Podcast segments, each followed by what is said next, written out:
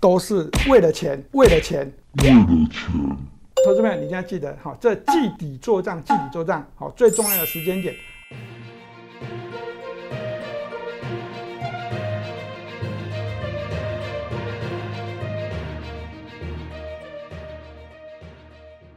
如果你是第一次收看本节目的观众朋友们，一定要帮我们订阅跟开启小铃铛，这样才不会错过我们新影片上传的通知哦。欢迎收看 Smart 金融库，一起去投资，我是子宁。如果你是第一次收看本节目的观众朋友，请先帮我按下订阅跟开启小铃铛哦。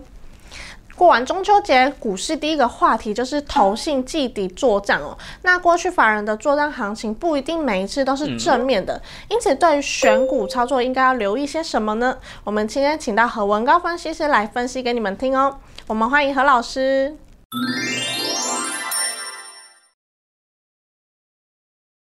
Hello，何老师你好。Hello，子宁好，各位投资朋友大家好。那法人季底做账，代表是法人每一季都会做账。那为了是拉高操作绩效吗？法人为什么要在季底做账呢？都是为了钱。那投资者你要记得哈，这个法人季底做账哈，一切都是为了他的绩效奖金。好，所以我们说都是为了钱。好，那我们先讲证券的自营商，好，他在每个月的时候都有这个操作绩效的这个奖金。好，那这每个月好，那在这个每一个季度好也会有操作绩效奖金，那每年年度还会有结算的这个绩效奖金。哦，所以在投信呢就这样就跟随，好，那跟随的时候呢，它就会衍生出来这个操作的时候，股票呢就容易在每个月的时候月底啊左右就会波动的比较大一点。好，那你是法人，我是法人。如果买在同一档股票怎么办？谁先卖谁先赢，有没有？所以就是在月底的时候，好就会容易哦，同一只股票法人买进去同一档股票就会有明显的波动。为了避免这种快速的这波动哦，那在这个法人圈上面呢，哦从这个证券公司开始在检讨，好，那每个月的绩效奖金呢，好就开始这样被取消掉了。好，那每一季的这个季奖金呢，好也被取消掉了。好，那就只有年度的奖金。好，但是在这个投信圈呢，投信圈它的动作比较慢一点，好，所以在每一季的季底都还有所谓的做账的这一个绩效。好，那所以就一直沿用到现在。好，那一直到现在呢，到底这个绩效每个月的这个绩效已经没了。是那每一季的绩效到底投信要不要做是很重点。好，那我们刚刚讲的自营商这边已经这样取消掉，所以投信这边有有的跟随，有的没有跟随。好，比较大间的投信它已经取消了，好，都已经改采是年度了。投资朋友你一定要记得，好，这季底做账，季底做账，好，最重要的时间点。好，第一季是这个三月底，第二季是六月底，第三季是九月底，第四季是年底嘛。没错。好，那我会告诉大家，年底的季底做账才是大的盛事。好，那在做账上面呢，我们刚才已经讲了，都是为了这个绩效奖金。好，所以呢，这个股票拉抬，好做账就会做得凶啊，年度的奖金就比较多。哦，原来是这样，所以我们大家都知道做账是为了奖金。那大家都看得到三法法人进出的股票资讯，那这么多股票，请问季底做账的选股要怎么选呢？好，这三大法人哦，那我们讲的是外资、自营商跟这个投信。我们今天就以这个投信的角度，好来跟大家讲。好，那在投信的角度呢，在选股上面，大家每天都看到投信的进出、买进、卖出、买进、卖出。那根据我们的这个交易经验来看的话呢，哈，投信买进的股票跟外资买进的股票不一定就会有明显的上涨。所以这个地方，这个投资朋友你一定要留意，好，他们买进的股票不一定会明显的上涨，但是如果他们连续买进的股票，就值得追踪了哦。好，那连续买进的这个天数，哦，那我会建议大家一定要观察连续五天，而且而且哈，我们刚刚讲了，买的股票不一定会上涨嘛，那所以它是要一段时间，这段时间呢，它的排名又是怎样？前几名的那一种股票，哦，那最近又有连续五天买进，可以留意一下。对，所以是这个统计资料呢，哦这个投资朋友或许你可能比较难整理出来，但是我还是要这样子告诉你啊，你必须要留意的是哈，一段时间之内，投信法人买进的股票排名最好是前三名，而且这前三名的这个股票在最近的时候，投信又开始怎样，又买进了，好，那连续这样超过五天的这个买进，好，那这个地方你就可以多留意这种股票。另外一个就是在他们买进的时候有利多见报，看到好消息有没有？投信又买了，然后你就会跟进有没有？结果股价没上涨，很正常，因为投信可能才刚吃货，好买的不多，好那利多见报的呢，反而会打下来，好那这样很习惯，好但是呢打下来呢，如果法人又买进，好那你就必须要留意了哦。哦，对，那第三个就是在技术面的这个角度。好，那以这个技术面的角度呢，我也只会告诉大家哈，这以月 K 线为主。好，月 K 线的线路呢，一定要持强。好，那月 K 线这 K D 指标不能往下走弱。那只要持强啊，都可以。好，那我们以这个六二一三的这个联茂的股价来为例的话，那这最近的这个联茂的股价，大家可以感觉到，哦，P C B 的股票走势比较强。是。好，那以联茂呢，在我们在中秋节之前呢，这个投信法人就已经这样，好，这张图可以看得就一二三四五六七，它已经连续的买超七天。好，那这股价好越涨，它就越买，越涨就越买，好，这是第一个重点。好，那我们再看这个联茂的这个月 K 线。好，那我们刚刚讲到了技术面在月 K 线上面一定要增强、转强、增强，有没有？是。好，那以这个角度来看的话，联茂的股价呢，在这个时间点，好，它的 K D 指标是在五十之上开始交叉要向上的，所以呢，好像这只股票呢，哈，在这个股价上面一定都会有一些表现。而这一只股票的这一个八月份的营收，好，那比去年同期增加了百分之六十点五，那累计一到八月份这个成长，也蛮多的啊，好，超过两成。第一季的这个获利是一点九三，第二季是赚的这个二点五八。好，那虽然第二季的这一个获利比去年同期稍微减少，但是本一比跟这一个获利的这个状况来看的话，哦，都还是可以在接受的范围之内。所以呢，投信哦，在这个地方好，这个股价好走强就越涨越涨越强。好，那我们再看下一只股票，好，那这只股票是这个中珠 KY，好，一样的，我们在这个可以观察得到，好，那先前这个法人好，投信法人连续买超了十一天，是，好，这股价也是这样有一些表现。好，那投资票你可以回去看一下啊，自己回去对照一下这个这个股价线路。好，那我们再以它的月 K 线上面的角度来看，可以看得很清楚，它的这个走势也是越涨越强，没有？股价是往上走的。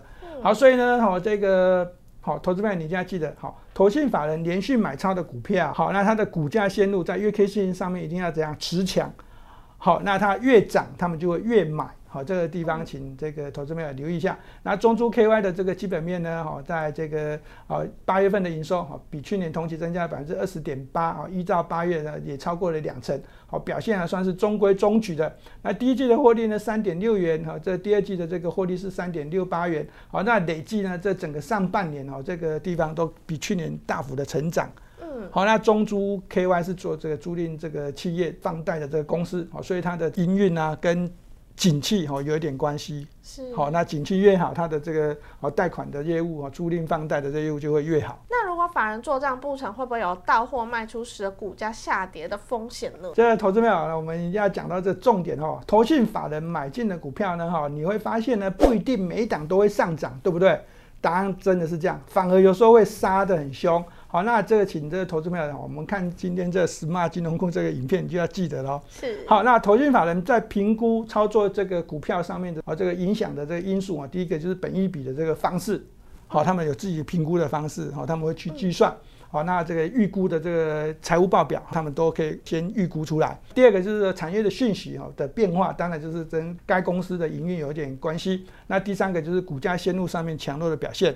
好，那刚刚我们已经讲得很清楚嘛，联茂的例子跟中珠 KY 的例子，哈，在股价然后越涨，它就会越买。好，那这个本益比的方式呢，当然我们来看一下过去的交易经验，来看到这个外资，好，通常都是买进在这个本益比高的时候，是，好，卖在这本益比比较低的时候，好，但是呢，好，投信没有在管这个，好，他们他们有自己的方式在评估，啊，因为他们可以在预期一下这公司未来的营运获利，好是多少。